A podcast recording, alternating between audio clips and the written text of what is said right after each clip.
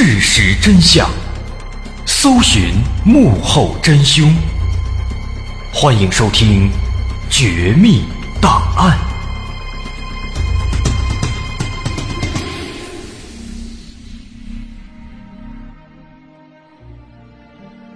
还原事实，探索真相。欢迎您继续关注《绝密档案》，我是大碗。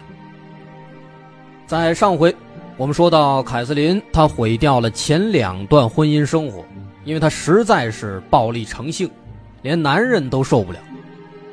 那后来，她遇到了自己的第三任丈夫，叫约翰，但是凯瑟琳仍然本性难改，这也让约翰饱受折磨，甚至因此丢掉了工作。其实事到如今，约翰已经发现自己错了。他当初不该不听朋友的劝告，非要跟凯瑟琳在一起。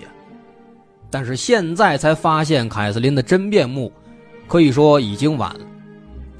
他甚至曾经在上班的时候开玩笑似的对同事说：“说如果哪天我没来上班，那肯定是被凯瑟琳给杀掉了。”但没想到，这种不吉利的话，竟然一语成谶了。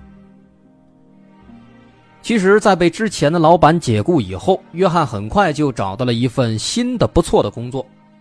但是，就在两千年二月二十九号这天，约翰没去上班，这让老板感觉很奇怪啊，也没请假，为什么突然就不来了呢？于是，老板派了一个同事去约翰家里看看。那同事来到约翰家门口之后啊，就发现这约翰的车。停在路边没有开走，车上也没人，他就猜测约翰肯定是睡过头了，于是呢打算按门铃把他叫醒。但是同事走近之后呢，却发现这门口渗出来一片发黑的血迹。这同事一看，哎呦，有可能出事了，于是赶紧就报了警。十分钟之后，警方来到了约翰家门前，在确认了血迹之后，警方决定破门而入。进到屋里来，发现这屋子里是一片狼藉，地上黏黏的全是血迹。在厨房的桌子上，还躺着一具没有皮肤、没有头、四肢残缺不全的男性尸体，样子非常吓人。这整个场景可以说这就是人间炼狱啊，就跟恐怖片的拍摄现场似的，连警方看的都是连连作呕。他们忍住胃里的翻江倒海，继续前进。很快，在客厅里面，他们看到了倒地不醒的凯瑟琳。凯瑟琳身上全是血，而在面前的桌子上，还有三个盘子，盘子上写着孩子的名字。直到这个时候，警方才想明白，原来这顿饭是凯瑟琳给约翰的孩子们做的，而这顿饭的食材就是他们的父亲约翰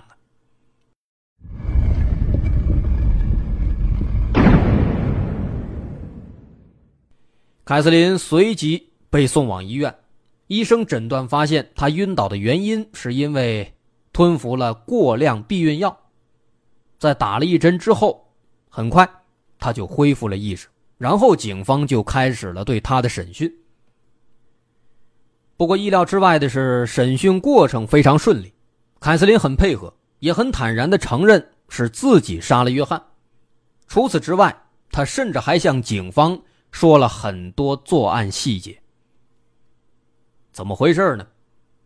原来，在二月二十八号。也就是案发的前一天晚上，因为不想跟约翰分开，所以凯瑟琳她就来到了约翰家门前。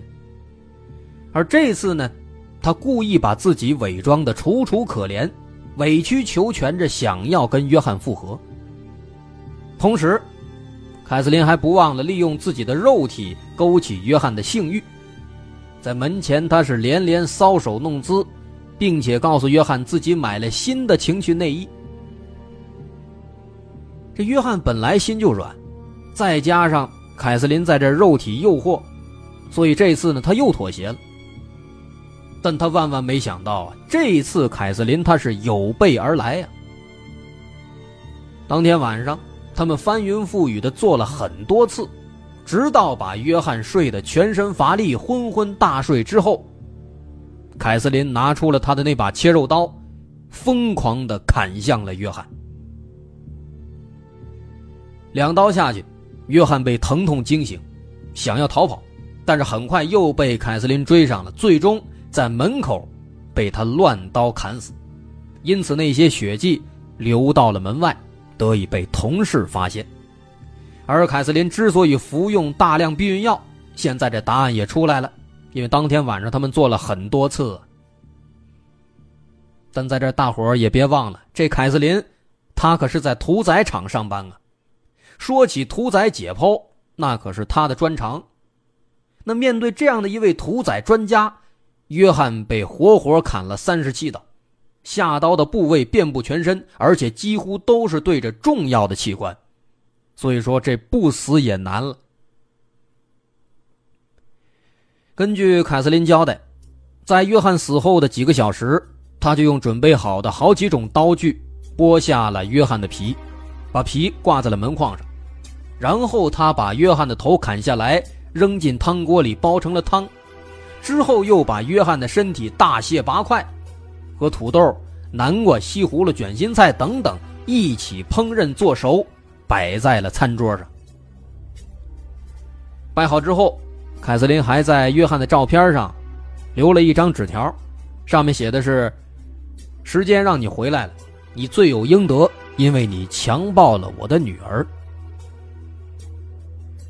他留这句话是什么意思呢？咱们猛一看啊。可能摸不着头脑，其实呢，他这是在给自己找借口。凯瑟琳声称，他之所以杀掉约翰，是因为约翰这个人，他强暴了自己的女儿，他是为了复仇才这么做的。但是警方经过调查呢，发现凯瑟琳在说谎，约翰并没有跟他的女儿接触过，何谈强暴他女儿呢？而且在之前的很多起事件当中，凯瑟琳总是靠着楚楚可怜的伪装和那些花言巧语骗取警方的同情和信任，警察们都听腻了。而且警方的调查也显示，在现场有大量的凯瑟琳杀人的证据，所以说，此时的凯瑟琳已经无法狡辩了，而最终，她也终于认罪了。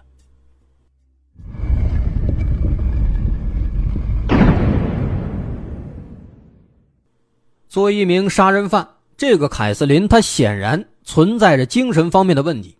不过，澳大利亚著名的犯罪心理学专家米尔顿博士在研究之后认为，这凯瑟琳呢，虽然说啊，她是有精神方面的疾病，但是呢，她很清楚的知道案发的时候自己都在干什么，所以说不能把她当做精神病人看待，要走正常人的审判程序。所以最终。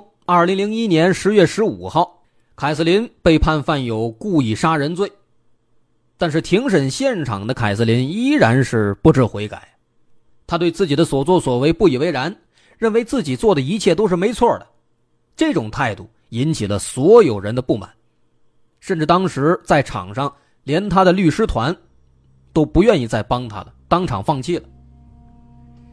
而最终，凯瑟琳因为他所犯下的罪行。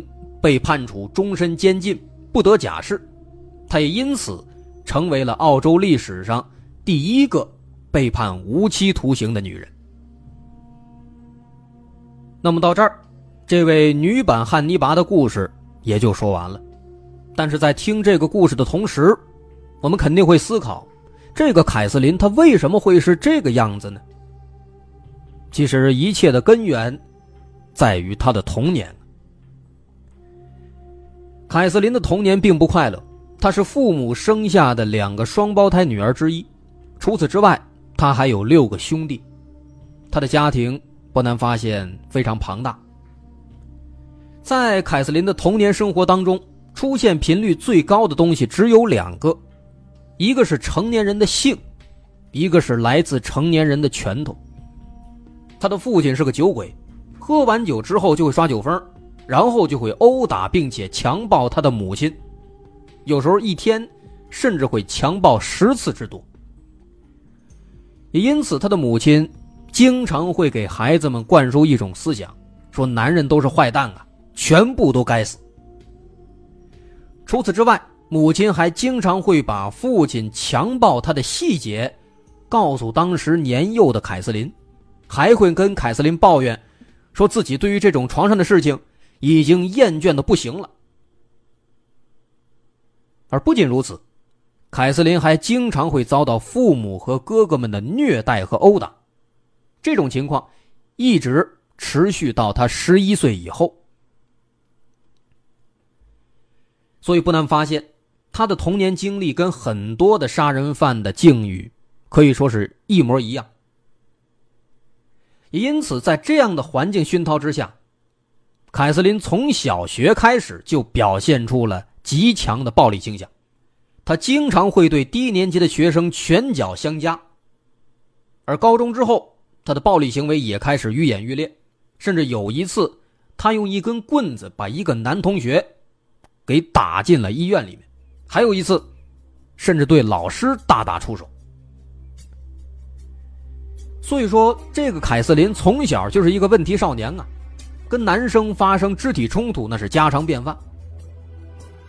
不过呢，在那个时候，没有人把他当成威胁，只是觉得这个人，啊，可能是有点皮，不是什么好孩子，也没有人思考过他为什么会变成这样的人。后来十五岁以后，凯瑟琳离开学校，到一家服装厂做了裁剪工。但是没干几年，她离开了，然后她就遇到了自己的第一任丈夫大卫·凯利特，而她残忍的虐待亲夫的故事，可以说也是从这个时候开始，才正式的拉开了序幕。另外需要说的是，在和第一任丈夫离婚之前。她找到了一份自己梦寐以求的工作，也就是咱们说的那份屠宰场的工作。而那个时候她只有十八岁，他的职责是给猪砍头。凯瑟琳对这份工作很感兴趣，因为他除了做完自己的分内工作之外，给猪砍完头之外，还经常会到生产线上去看猪是怎么被割喉的。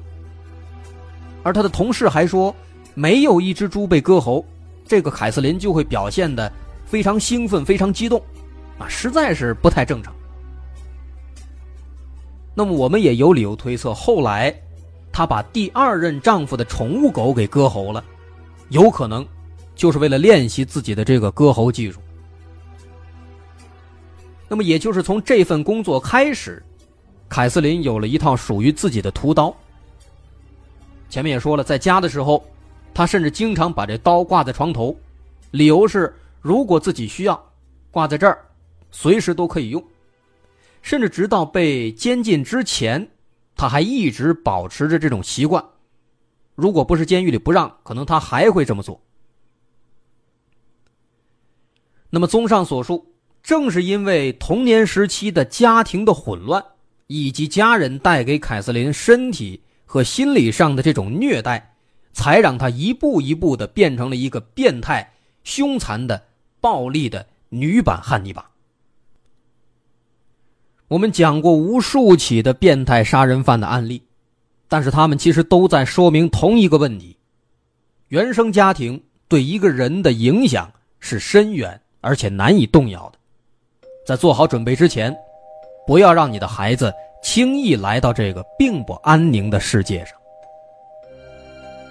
好，今天绝密档案这个故事咱们就先说到这儿。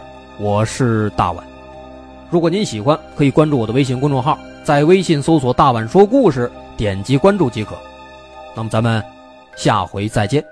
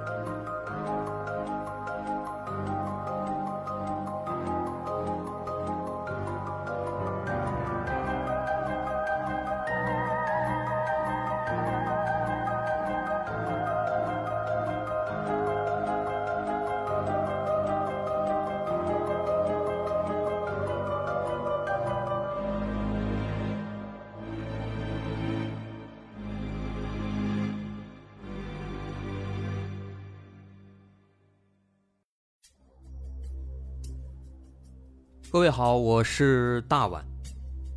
我们的《绝密档案》在喜马拉雅已经陪大家走过了一年多的时间，一年多的时间，我们更新了一百多期节目，在这一百多期的内容里，我们讲述了各种各样的怪奇事件。那在今后呢，我们也想尝试去做更多的其他类型的内容，比如一些自然怪象，比如有一些名人的黑幕。或者说是黑帮的发迹史，亦或是各种悬疑大案，以及更多的其他题材的探索。针对这些内容，目前我们也已经有了一个大概的规划。我们将会把这些内容做一个大概的整合，放在之后我们即将推出的一个新的专辑当中。这个专辑的名字暂定叫做《绝密档案：深夜调查局两百家尘封的未解之谜》当中。需要说的是，这个新专辑我们决定在喜马拉雅作为会员节目进行独家播出，总计有两百多集的内容。